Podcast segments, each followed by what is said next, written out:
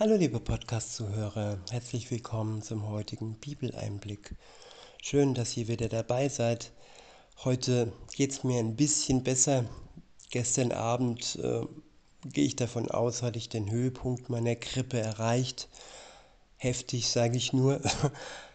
Aber nun ja, Gott ist mein Heiland und eure Gebete, dafür danke ich euch, ja, haben geholfen und haben wir Mut gemacht und ja, so kann es weitergehen, wenn Gott will, mit unserem täglichen Bibeleinblick. Heute möchte ich mal einmalig äh, keine Themenreihe, aber nur heute über das Thema Freundschaft sprechen.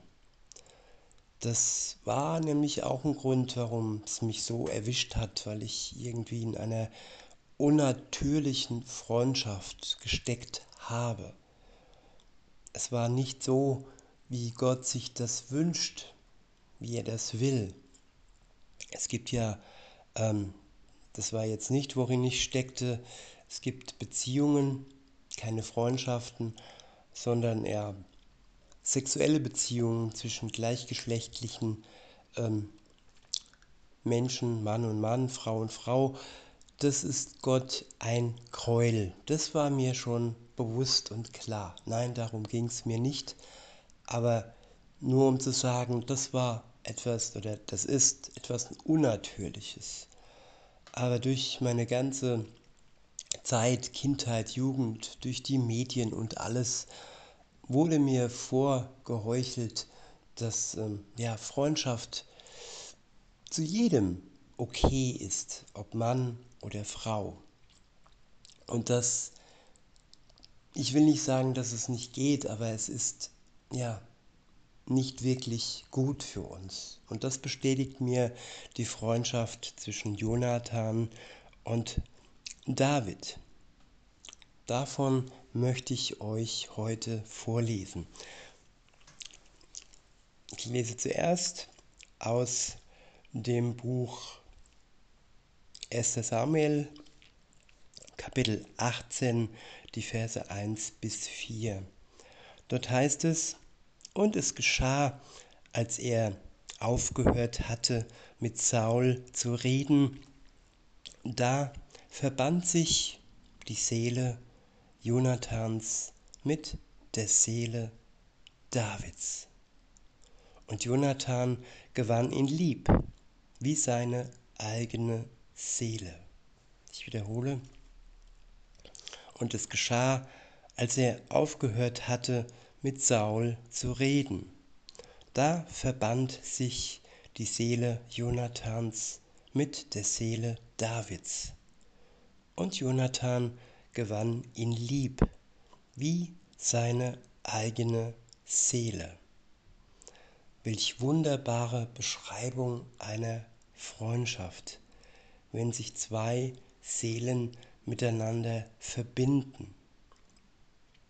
Sie haben sich lieb. Sie können sich nicht lieben wie in einer Partnerschaft. Das muss jedem gewiss sein. Aber wenn sich zwei Seelen verbinden, dann ist das eine ganz besondere Innigkeit, ein ganz besonderes Vertrauen, das sich aufbaut. Und ich habe Vergleiche. Ich habe auch eine gleichgeschlechtliche Freundschaft, die jetzt schon sehr lange über Jahre hinweg hält. Auch wenn wir nicht in der gleichen Lebenssituation sind, trotzdem ist zwischen uns ein Band und trotzdem sind wir vertraut und trotzdem konnte nichts uns bis heute trennen. Und das, ja, kann ich vergleichen mit der Freundschaft von David und Jonathan. Und ich wünsche jedem von euch, dass ihr ja erfahrt, wie es ist, einen solch einen Freund oder wenn ihr weiblich seid, eine solche Freundin habt. In Vers 2 heißt es, und Saul nahm ihn an jenem Tag zu sich und ließ ihn nicht wieder in das Haus seines Vaters zurückkehren. Jonathan aber und David machten einen Bund miteinander, denn er hatte ihn lieb wie seine eigene Seele. Und Jonathan zog das Obergewand aus, das er anhatte, und gab es David. Dazu seinen Waffenrock, sogar sein Schwert, seinen Bogen und seinen Gürtel. Ja, Jonathan hat sich hier wehrlos gemacht. Es war ein Zeichen der Wehrlosigkeit. Es war ein Zeichen ähm, des Vertrauens. Er hat sich ganz David hingegeben, ohne Schutz. Das soll das symbolisieren. Und wenn wir ja einen echten Freund haben, dann geben wir uns ganz hin und dann haben wir auch keine Geheimnisse voreinander. Dann sind wir ja mit offener Seele und mit verbundener Seele miteinander in dieser Freundschaft. Ja, und in den nächsten Versen geht es darum, dass eine wahre Freundschaft auch schwere Widrigkeiten nichts anhaben kann. In Vers 30 heißt es nämlich, da entbrannte Sauls Zorn gegen Jonathan, und er sprach zu ihm, Du missratener, widerspenstiger Sohn, meinst du, ich wüsste nicht, dass du den Sohn Isais, damit meint er David, erwählt hast zu deiner Schande und, zu Sch und zur Scham und Schande deiner Mutter?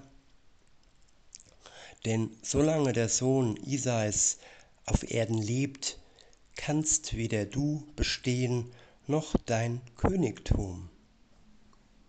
So sende nun hin und lass ihn herbringen zu mir, denn er ist ein Kind des Todes.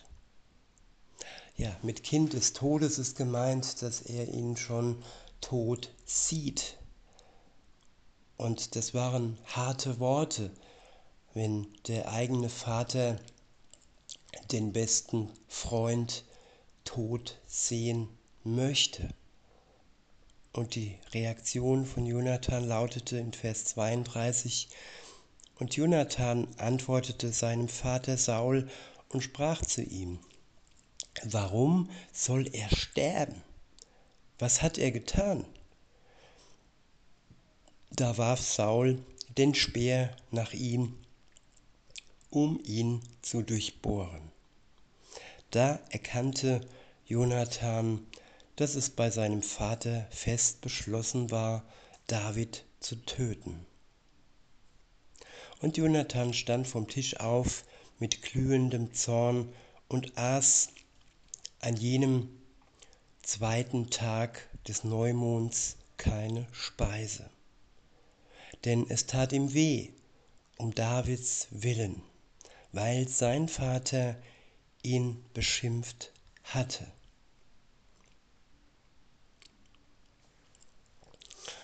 Ja, in den nächsten Versen wird beschrieben, dass Jonathan aufs Feld geht, zusammen mit einem Burschen, einem jungen Burschen, und wie er ja, ihn versucht abzulenken, sodass er sich mit David treffen kann. Und das Treffen Davids ähm, wird ab Vers 41 beschrieben. So heißt es, sobald nun der Bursch weg war, erhob sich David von der südlichen Seite her und fiel auf sein Angesicht und verneigte sich dreimal.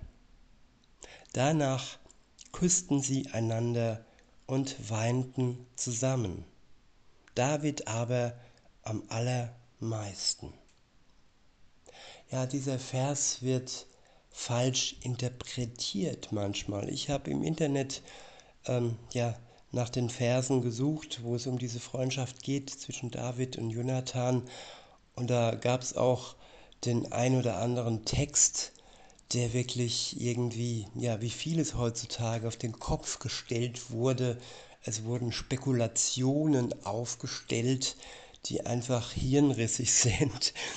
Und zwar wurde ja aufgestellt, wenn sie sich doch küssen, dass sie eventuell ähm, ja eine homosexuelle Liebe zueinander hatten.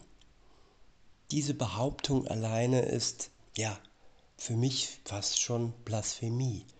Denn wenn dies so wäre, wenn das so dargestellt werden würde, dann würde sich die Bibel, dann würde sich Gott widersprechen.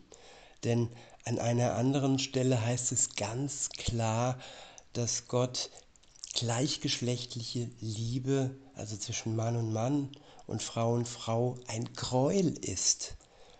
Und wenn man dann behauptet, als sogenannte Gelehrte oder Gelehrtin, ähm, dass es eventuell, man kann es nicht genau sagen, hier um eine gleichgeschlechtliche Liebe ginge, dann ist das heftig. Das nur so am Rande. Es gibt ja auch den Bruderkuss und wer sich auf die Backe küsst, der ist deshalb noch lange nicht schwul. Weiter heißt es dann in Vers 42, und Jonathan sprach zu David, Geh hin in Frieden, wie wir beide im Namen des Herrn geschworen und gesagt haben. So sei der Herr Zeuge zwischen mir und dir, zwischen meinem Samen und deinem Samen, ewiglich. Ja, geh hin in Frieden, trotz der Androhung seines Vaters. Die Freundschaft lässt er nicht beschädigen. Er schickt ihn weg in Frieden. Und es war ja leider das letzte Mal, wo sie zusammen waren. Wie es dazu kam, steht im zweiten Buch Samuel im ersten Kapitel und ähm, ab Vers 1 heißt es, und es geschah nach dem Tod Sauls, als David von der Schlacht gegen die Amale Amalekite zurückgekommen und zwei Tage lang in Ziklag geblieben war. Und es geschah am dritten Tag, siehe, da kam einer aus dem Heer Sauls mit zerrissenen Kleidern und Erde auf dem Haupt. Und als er zu David kam, warf er sich zur Erde und verbeugte sich. David aber sprach zu ihm, Wo kommst du her?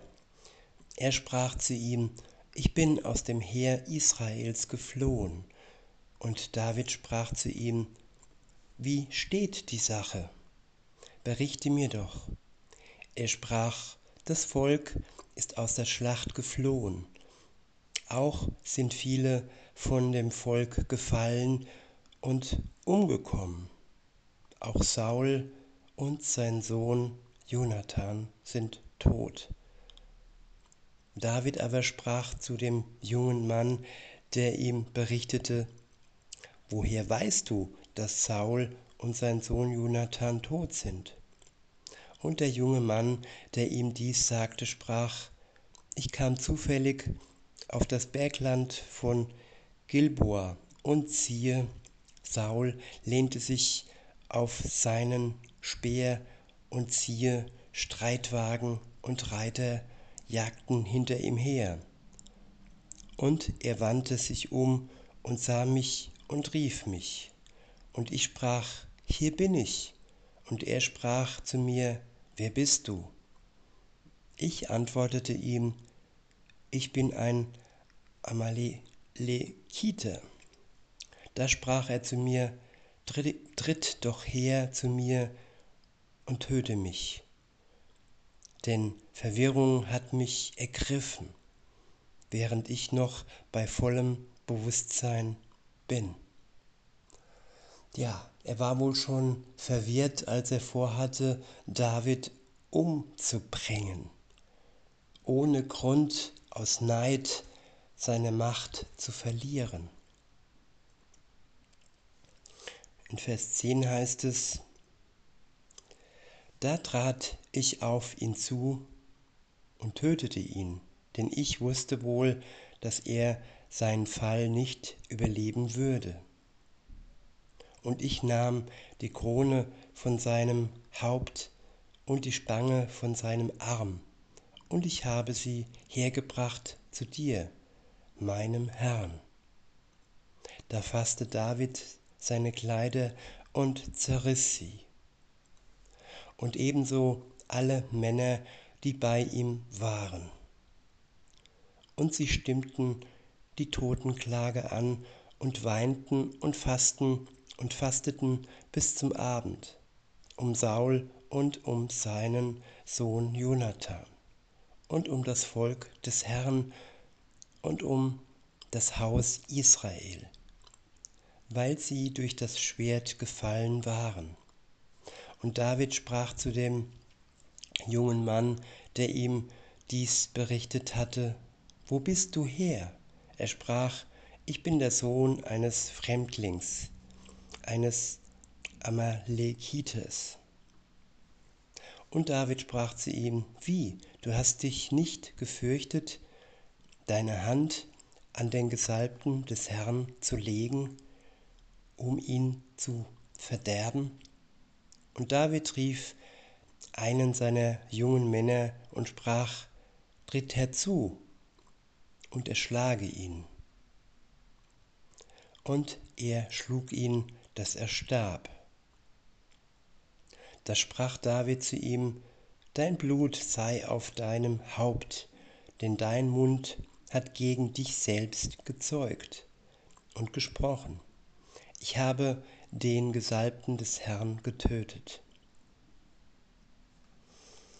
Der nächste Abschnitt ist überschrieben mit Davids Klage um Saul und Jonathan. In Vers 17 heißt es, und David stimmte dieser stimmte dieses Klagelied an über Saul und seinen Sohn Jonathan. Und er befahl, dass man die Kinder Judas das Lied von dem Bogen lehren sollte. Siehe, es steht geschrieben im Buch des Rechtschaffenen. Deine Zierde Israel liegt auf deinen Höhen erschlagen. Wie sind die Helden gefallen? Berichtet es nicht in Gad, verkündet es nicht auf den Straßen Askalons, dass sich nicht freuen die Töchter der Philister, dass nicht frohlocken die Töchter der Unbeschnittenen. Ihr Berge von Gilboa, Es soll weder Tau noch Regen auf euch fallen, noch mögen Felder da sein, von denen Hebopfer kommen.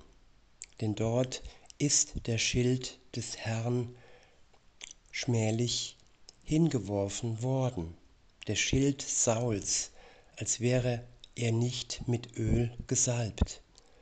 Vom Blut der Erschlagenen, vom Fett der Helden ist Jonathans Bogen nie zurückgewichen und das Schwert Sauls ist nie leer wiedergekommen. Saul und Jonathan, geliebt und lieblich im Leben, sind auch im Tod nicht geschieden.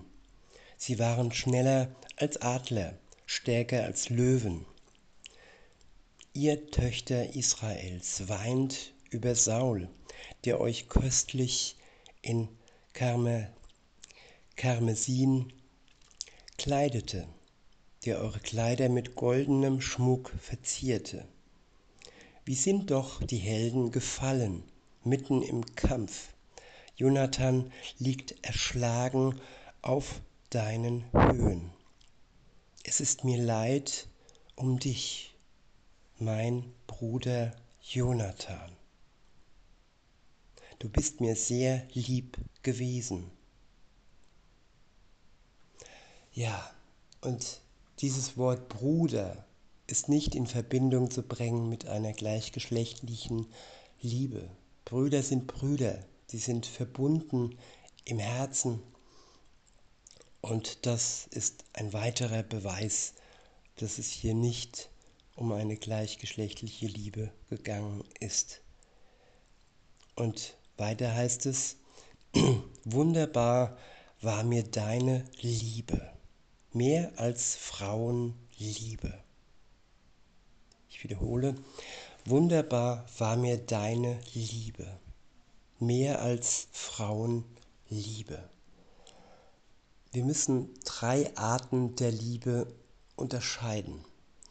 Die eine Art und die größte und kostbarste Liebe ist es, wenn ja einer sein Leben für die Menschheit gibt, damit sie frei werden von ihrer Schuld. Das tat der Sohn Gottes, Jesus Christus, für uns aus Liebe. Es ist eine göttliche Liebe die mit nichts vergleichbar ist. Und dann gibt es die Liebe zwischen Freunden, ja, wie zwischen Jonathan und David. Und wenn David hier äh, spricht, dass diese Liebe zu seinem Freund Jonathan nicht mit der Liebe zu einer Frau vergleichbar wäre, dann müssen wir das so im Kontext sehen, dass es hier um die Liebe, eine freundschaftliche Liebe zwischen Mann und Mann geht. Und an diese Stelle kann keine Frau treten. Freundschaft platonisch zwischen Mann und Frau ist unmöglich. Das ist mir klar geworden und das hat mich auch so runtergerissen und krank gemacht. Und insofern es war eine harte Lehre für mich und insofern hoffe ich, dass es euch, liebe Zuhörer, erspart bleibt. Und ja, die dritte Liebe gibt es da noch. Das ist die Liebe zwischen Mann und Frau.